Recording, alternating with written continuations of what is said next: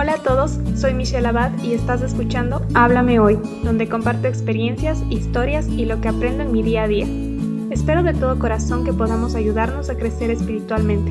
Todos los días Dios nos está hablando, así que alistémonos y escuchemos lo que Él tiene que decirnos hoy. El día de hoy continuamos estudiando el libro de Filipenses. El día de hoy estudiamos Filipenses 4 del versículo 1 al versículo 9.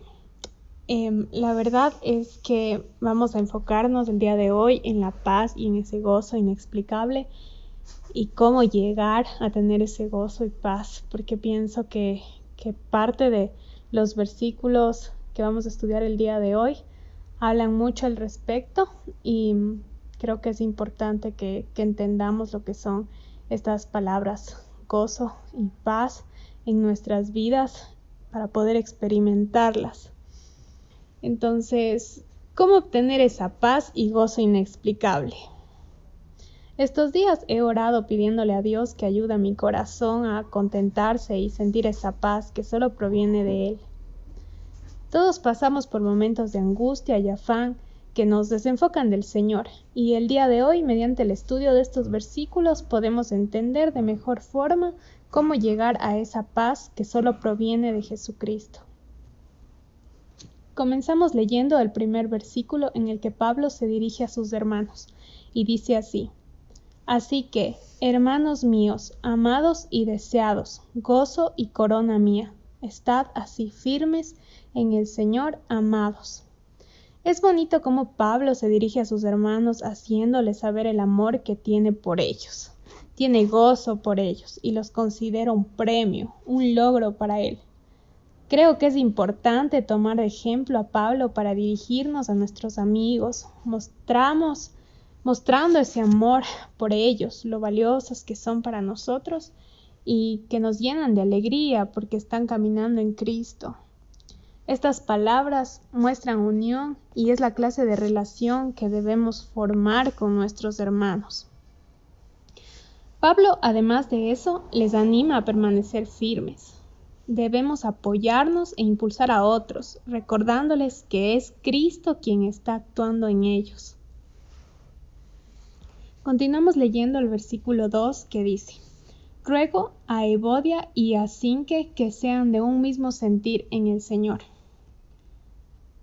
¿Cuántas veces hemos encontrado peleas de personas o iglesias quizás que tienen pensamientos que, que no les gustan a los demás o, hay muchas opiniones aquí que a veces se dice que una persona es cristiana por actuar de una forma y, y alguien no es cristiana por, por actuar de otra forma. Entonces, hay que recordar que, ser un seguidor de Cristo no está definido por las formas de vestir, alimentos permitidos o prohibidos, nuestras formas de hablar, entre muchas otras cosas. Cristo es la base de seguirlo. Como dice el versículo, dice que sean de un mismo sentir en el Señor. Y bueno, Cristo es la base de seguirlo y su gracia es la que nos eligió a pesar de nuestros pecados. Jesús limpiándonos y dándonos al Espíritu Santo es la base. Ese es el mismo sentir en el Señor. Podremos tener diferencias en cosas que son importantes para nosotros, pero no olvidemos jamás que compartimos a Cristo. Él es quien está actuando en nosotros. Él es la base que compartimos y nos hace hermanos. Continuamos leyendo el versículo 3 que dice, Asimismo, te ruego también a ti, compañero fiel, que ayudes a estas que combatieron juntamente conmigo en el Evangelio, con Clemente también y los demás colaboradores míos, cuyos nombres están en el libro de la vida. Si vemos problemas ocurriendo en nuestra comunidad, no dudemos en ayudar. Seamos ese compañero fiel, siguiendo el mismo fin, comprometidos, mirando por los demás, ayudando y reconciliando. Estamos llamados a servir a los demás física, emocional y espiritualmente. En el versículo 4 dice, regocijaos en el Señor siempre. Otra vez digo, regocijaos. Volvemos nuevamente a ese gozo inexplicable de Pablo. ese gozo que no viene de sus circunstancias. Quiero aprender de esta actitud. Leyendo el libro de Filipenses encontramos mucho gozo y paz en varios versículos. Y Pablo no habla mucho sobre su situación física, es decir, sabemos que Pablo no está eh, diciendo todo el tiempo, hey, mira, estoy en la cárcel, es muy probable que muera aquí. Quizás una vez eh, leímos eso porque teníamos que saber en qué circunstancias estaba Pablo, pero Pablo no está todo el tiempo repitiendo eso, como muchas veces nosotros lo hacemos mediante quejas, hablando de nuestra situación. Y bueno, Pablo hace énfasis en el ánimo que el Señor le ha puesto más que en su situación como tal. Esto me hizo pensar en las muchas veces que he estado en situaciones en las que paso todo el día quejándome y diciendo cómo estoy, y por religiosidad quizás termino diciendo, pero Dios sabe por qué hace las cosas. Mi corazón en realidad suele estar quejoso ante estas situaciones y el Señor está trabajando en mí para que no me distraiga con esos problemas terrenales y aprenda a disfrutar de ese gozo en el Señor. Ese gozo viene solo en Cristo, en su presencia, en nuestro caminar en Él. Recordemos siempre esto. Él no está a nuestro lado, Él está actuando dentro de nuestro ser. Él es el que mueve y da ese gozo inexplicable. Si seguimos queriendo tener gozo y ponemos a Dios siempre a nuestro lado y no en, en nosotros, Solo vamos a terminar cansados porque nuestras fuerzas jamás llegarán a obtener ese gozo inexplicable porque proviene del Señor. Entonces lo que debemos hacer es soltar, dejar que Él esté en control. No se trata de solo decirlo, se trata de creerlo y dejar que de verdad sea Él quien tome el control de nuestra vida. Muchas veces sentimos que ese gozo es temporal y que se nos va a ir con el tiempo. Y si, analizamos el porqué de por qué estamos así, nos vamos a dar cuenta que en realidad no hemos soltado por completo. Si queremos tener ese gozo siempre, tenemos que vivir en Él, en Cristo. Continuamos leyendo el versículo 5 que dice, Vuestra gentileza sea conocida de todos los hombres, el Señor está cerca. Esa paz produce en nosotros gentileza. Con nuestras mentes tranquilas y pacientes mostramos que el Señor está actuando en nuestras vidas. Dios nos libera porque nuestra vida está en su control. Otro aspecto importante en este versículo es que nuestra gentileza se muestra hacia todos. No dice hacia los que nos caen bien o hacia los hermanos en la iglesia, más bien nos muestra que debemos de actuar y mostrar al Señor, mostrar esa paz en nosotros siempre, hacia todos, hacia cualquier persona que esté enfrente.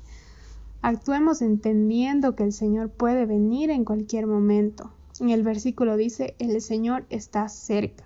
Estemos listos para su llegada, confiados y gozosos esperando que llegue.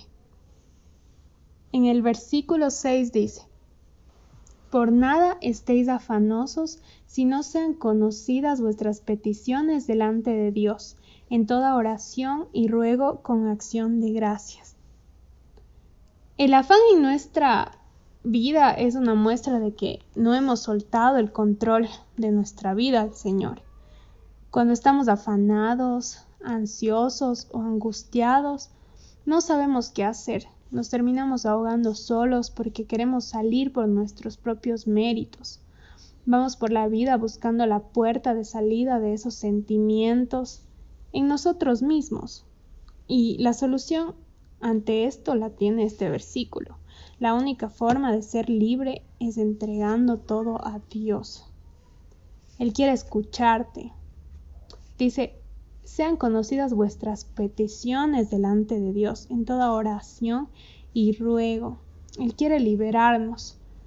A veces hay peticiones que creemos que no son necesarias, que es algo pequeño y que es nuestra decisión y sentimos que, que es algo que no es necesario orar, que, que es algo chiquito y que podemos continuar nuestras vidas, solo tenemos que tomar la decisión, pero aún así terminamos afanados. Y es porque Dios quiere que entreguemos todo, porque hasta esas cosas pequeñas le importan al Señor. Él es nuestro papá y nos da lo que necesitamos. Él sabe lo que es mejor para nuestra vida, para tu vida, y quiere que confíes en Él, que le entregues todo. Ora con acción de gracias. Esto quiere decir que lo hagamos en agradecimiento, dándoles, dándole gracias, dejando las quejas de lado. Es necesario ser agradecidos con nuestro Padre, sea cual sea su decisión y su voluntad con nuestras peticiones.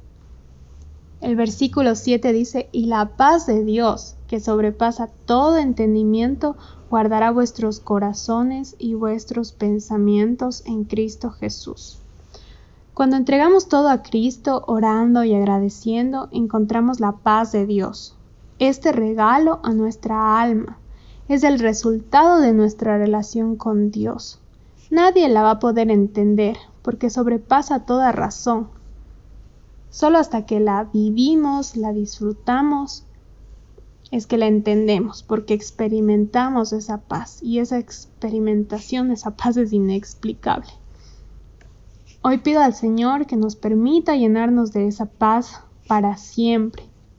Le pido que nos ayude a soltar nuestra vida en sus manos para que nuestro corazón y mente sean protegidos con su presencia, tal y cual lo dice el versículo 7.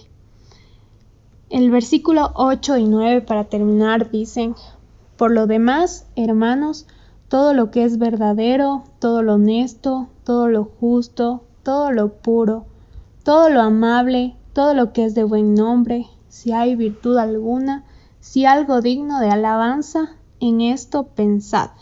Lo que aprendisteis y recibisteis y oísteis y visteis en mí, esto haced, y el Dios de paz estará con vosotros. Entonces la pregunta es, ¿Cómo podemos seguir alimentando y fortaleciendo esa paz inexplicable que nos las da el Señor? Y aquí está la respuesta, debemos ser intencionales, intencionales con lo que alimenta nuestra alma. Por ejemplo, en redes sociales analicemos el contenido que consumimos, analicemos qué pensamos, qué es lo que estamos alimentando. Si vienen pensamientos negativos, pensemos en lo que es digno de alabar al Señor, que nos permita ser agradecidos, mostrar un corazón agradecido al Padre. Esto es la, la única forma en la que vamos a ser libres de afanes y angustias de la vida. Alabemos al Señor cada vez que tengamos oportunidad de hacerlo. Por eso es necesario y es importante que seamos intencionales con nuestras formas de pensar y de vivir. Eso es todo eh, por el estudio de hoy del capítulo 4 el, próximo episodio estaremos viendo el final de este libro de Filipenses que ha sido de mucha bendición para mi vida y espero que para la tuya también. Y muchas gracias por acompañarme y espero que el Señor esté actuando en tu vida y, esté mostrándote justo lo que estés necesitando y que cubra y te llene de la forma en la que solo Él lo sabe hacer. Que Dios te bendiga. Gracias por escuchar el podcast de hoy. Si lo que escuchaste te ha gustado y quieres saber más, suscríbete para enterarte cuando suba un nuevo episodio. Si deseas contactarme, me puedes encontrar en Instagram como arroba michu.abad y puedes seguir los devocionales en arroba tu palabra es viva. Gracias por tu tiempo, comentarios y apoyo. Espero pronto saber de ti.